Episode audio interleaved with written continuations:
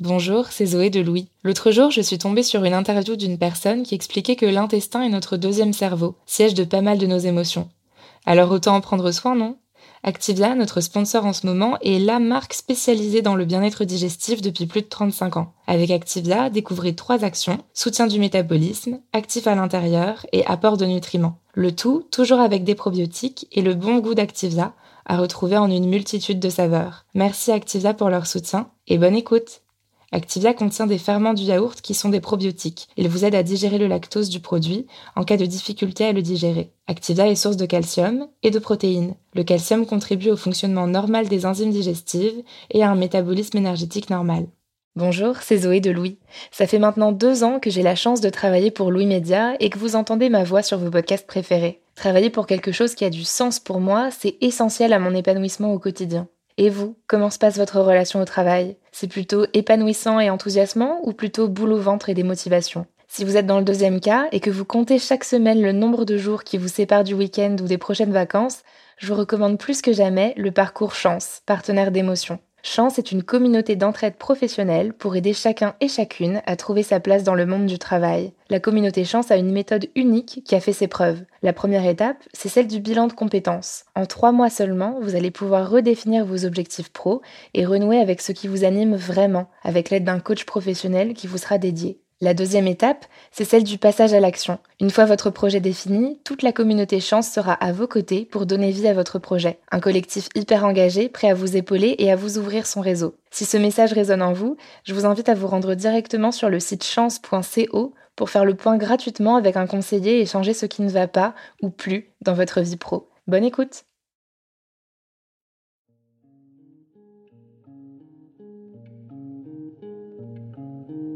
Pendant la période de crise que nous vivons, notre podcast change de forme.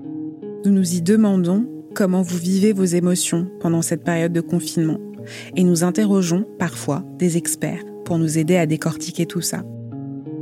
Je suis Cyrielle Bedu et vous écoutez Émotion, un podcast de Louis Média.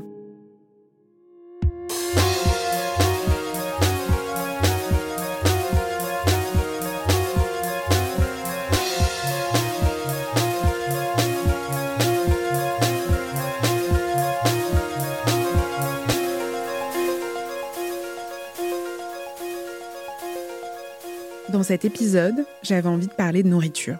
Parce qu'en regardant les réseaux sociaux, j'ai vu que beaucoup d'entre nous s'étaient mis à cuisiner plus que d'habitude et à le montrer pendant cette période de confinement. J'en fais partie. D'autres, en plus de montrer leur plat quotidien, se sont mis à faire du sport avec frénésie pendant le confinement, pour rester en forme et pour ne surtout pas risquer de prendre quelques kilos pendant cette période.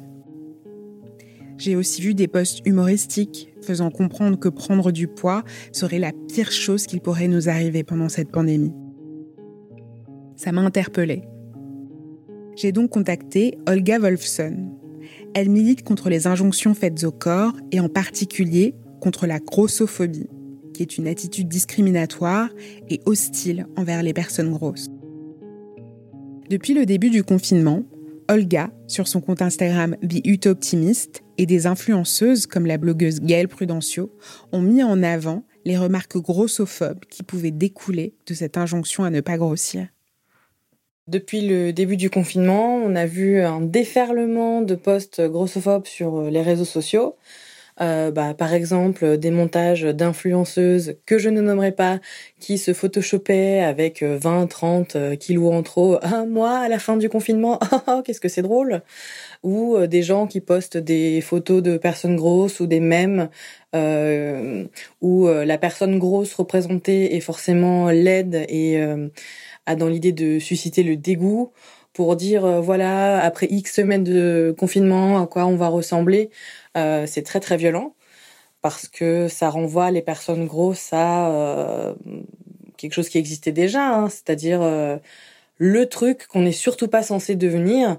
Et bah, dans un contexte de pandémie, c'est particulièrement difficile de s'entendre dire que le pire truc qui puisse arriver pendant ce confinement, c'est de devenir gros.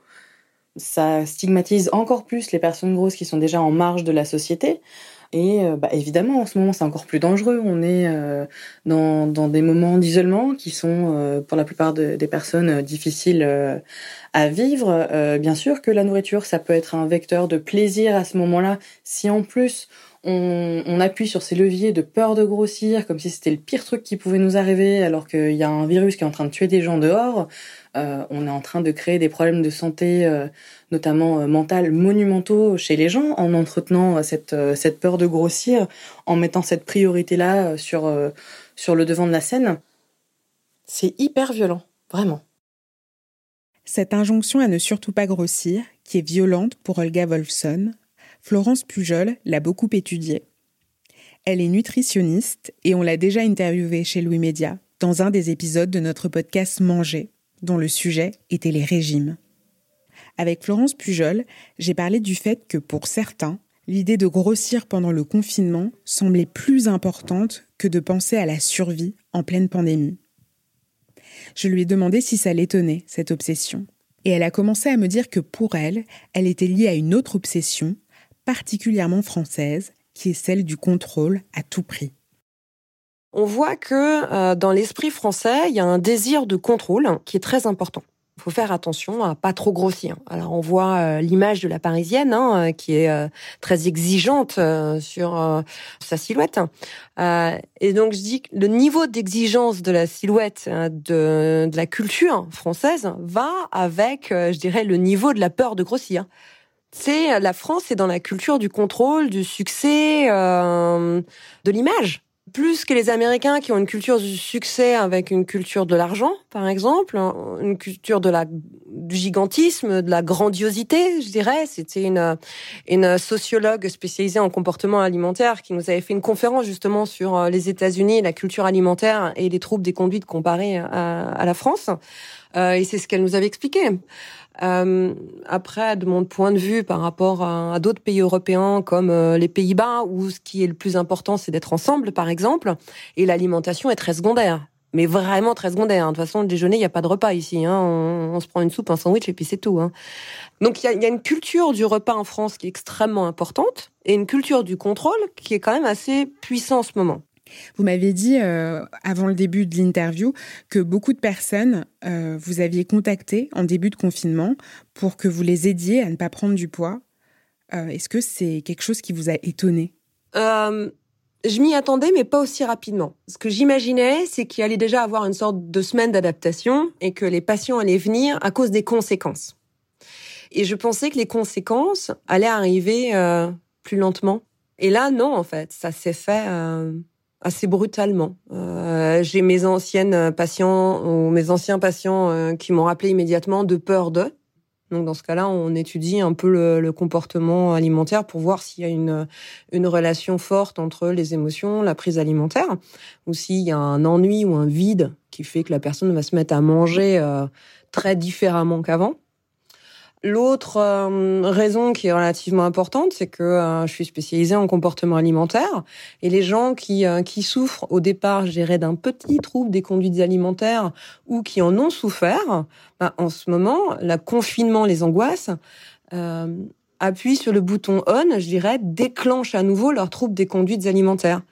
Donc là, on a deux sortes de déclenchements. Soit il y a à nouveau un hyper contrôle qui va se poser, donc dans ce cas-là, ils sont souvent en hyper restriction, avec un plus en moins une sorte d'hyper, euh, je dirais, euh, orthorexie parce qu'ils ont peur de mal manger ou de bien manger euh, par rapport au corona. Ou alors à l'inverse, il y a à nouveau, je dirais, un, un hypocontrôle, c'est-à-dire une perte de contrôle total avec des accumulations de crises alimentaires où j'ai des patientes qui qui soit ne s'arrêtent pas de manger toute la journée, sont des crises de boulimie d'hyperphagie, ou alors elles mangent et puis euh, crise de boulimie, je dirais tout court, c'est-à-dire elles mangent et elles se font vomir, ou alors il y a euh, elles font 50 euh, ou 100 abdos euh, immédiatement après, ou et, et on voit que la machine s'emballe en fait. Et comment est-ce que vous expliquez ces comportements? Dans la réalité, les troubles des conduites alimentaires sont liés à plusieurs choses. Euh, la première, c'est un défaut d'existence.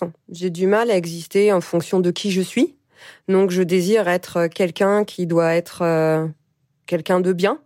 Et donc, j'essaye de coller à la peau quelqu'un de bien. Donc, ce qui fait que l'émotion, la personne qui va se sentir euh, triste, énervée ou en colère, ces émotions vont donc pas avoir le droit d'arriver. Et pour nier ces émotions, la personne va les ravaler euh, au sens propre du terme, par exemple, donc vont manger. Et c'est vrai que quand on mange, ça appuie sur le bouton off et à ce moment-là, on arrête de penser et on diminue, voire on éteint son émotion.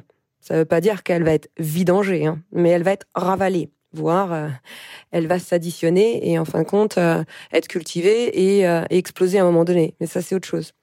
Donc là, ce qu'on voit, c'est que les gens sont confinés, ce qui appuie à nouveau sur ce problème de comment j'existe puisque je suis confinée, j'existe plus à travers les autres. Comment j'existe? La deuxième chose, c'est juste que euh, quand on regarde ne serait-ce que les infos françaises, c'est extrêmement angoissant. Hein. Euh, et donc là, on a forcément une montée d'émotions qui est une montée d'émotions type angoisse.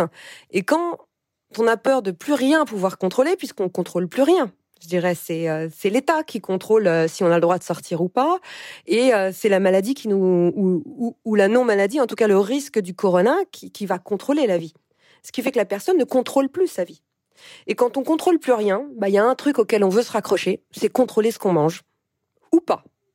Et là, la personne va développer soit un hyper contrôle alimentaire, soit un hypocontrôle alimentaire, l'hypercontrôle alimentaire étant la restriction. Donc, je vais avoir affaire à des patients qui commencent à perdre du poids à vue d'œil, puisqu'ils arrêtent de manger. Euh, et puis en plus, ils ont peur de manger. Et d'autres euh, qui vont à l'inverse, se dire, bah, foutu pour foutu, autant y aller à fond et autant que je mange. Donc ça, c'est euh, tout ce qui est réflexe de j'ai une angoisse.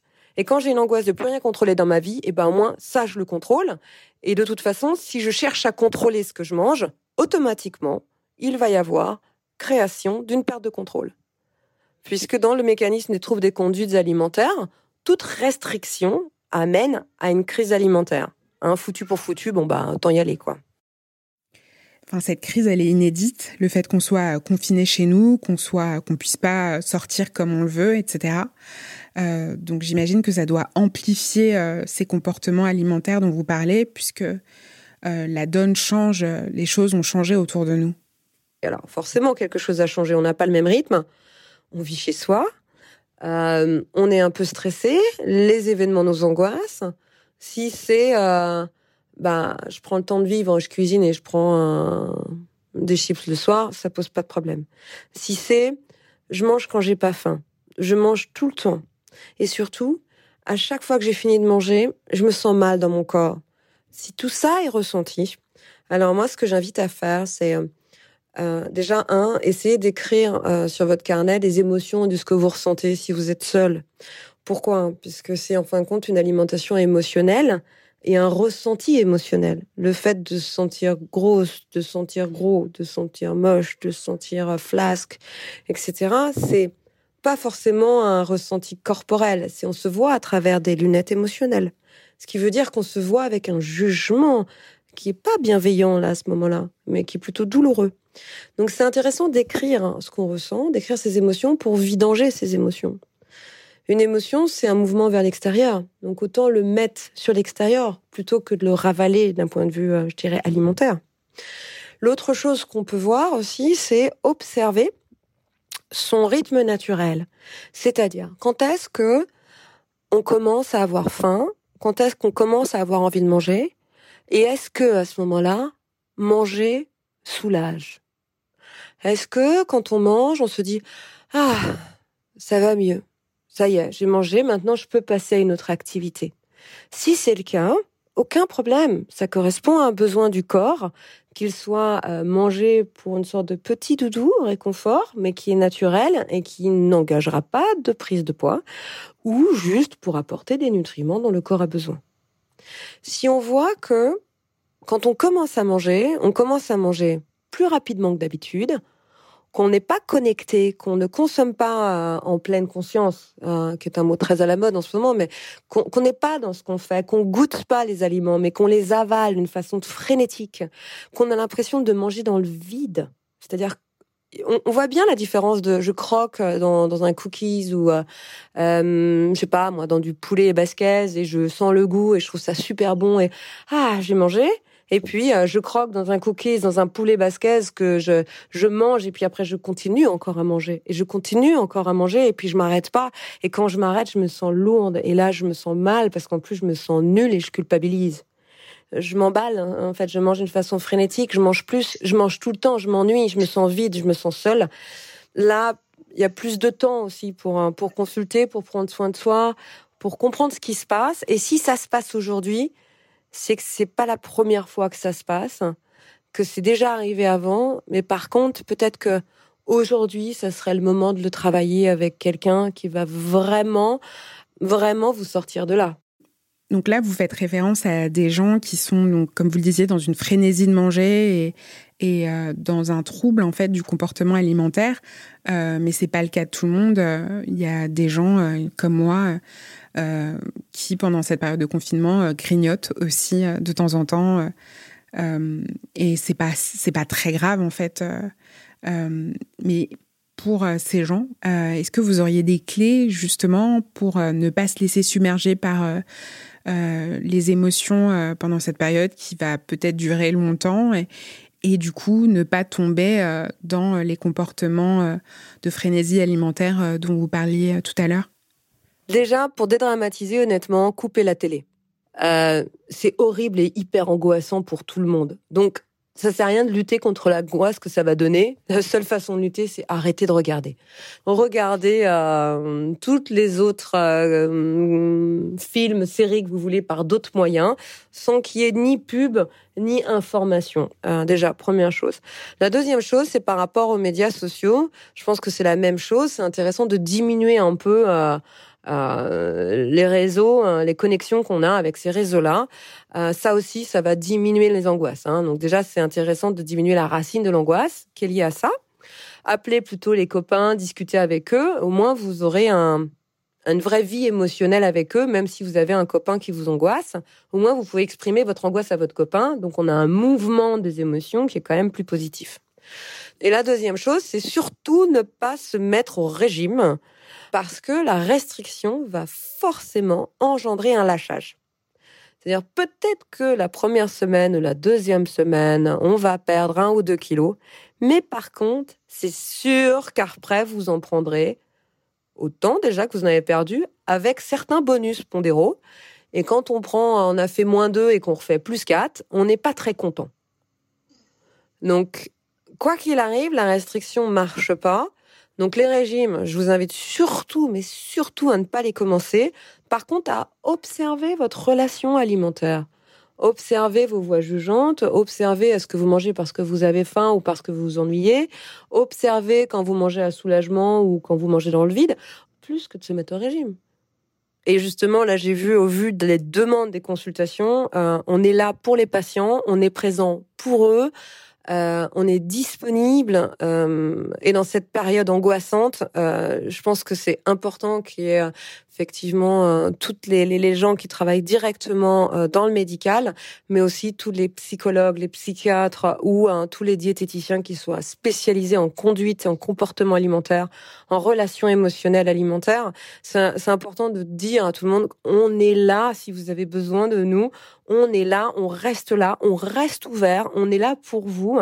N'hésitez pas à venir. en ce moment, les gens ont besoin d'énormément de soutien et on est présent pour les soutenir. Merci à Olga Wolfson et à Florence Pujol d'avoir participé à cet épisode. Maureen Wilson en était responsable éditoriale. Jean-Baptiste Aubonnet l'a mixé et Nicolas Degélis a composé la musique du générique d'émotion. Si vous avez des histoires à nous raconter autour de vos émotions pendant cette période de pandémie, n'hésitez pas à nous écrire à hello at À bientôt!